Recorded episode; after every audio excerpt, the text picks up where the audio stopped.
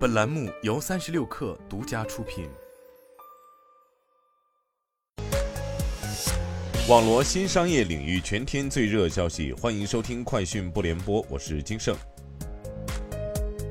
快手发布二零二二快手直播生态报告，报告显示，二零二二年 Q 三快手直播 DNU 日活跃用户渗透率已达近百分之八十，日活跃主播平均每天陪伴用户时长较二零二一年平均水平提升了百分之三十。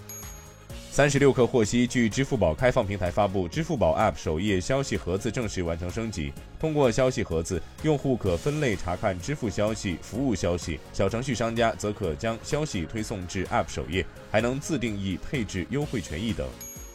美团打车调研数据显示，元旦假期上海出行需求正在快速有序恢复，整体打车单量环比涨幅超过六成。其中晚高峰涨幅最为明显，元旦期间同比上周夜间出行订单涨幅接近一倍。从打车目的地来看，豫园、外滩、迪士尼等商圈人气最高，商场、购物、休闲娱乐等类型的出行需求占比最多。打车的用户多为年轻人。从全国范围来看，北京、广州、深圳、杭州、南京等城市的出行需求也在快速恢复，其中深圳出行恢复最为明显。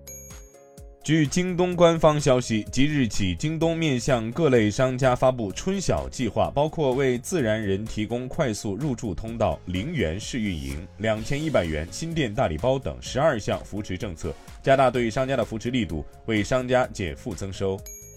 天风国际证券苹果分析师郭明基发文称，京东方已拿下大部分 iPhone 十五与十五 Plus 显示屏订单，最快将在二零二四年击败三星与 LG Display 成为新款 iPhone 的最大显示屏供应商。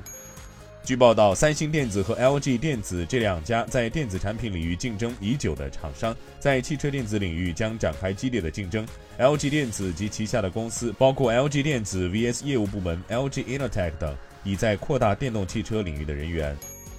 业内人士称，谷歌将于今年七八月份的时候量产旗下的折叠机。据推测，谷歌将重点放在产品性能完整上，而在屏幕规格上将保持内屏七点五七英寸，外屏尺寸五点七八英寸。此前，在二零二二年十一月，谷歌折叠屏已传出延期，随着量产再度延期，谷歌首款折叠屏的量产计划已比原计划晚约两年时间。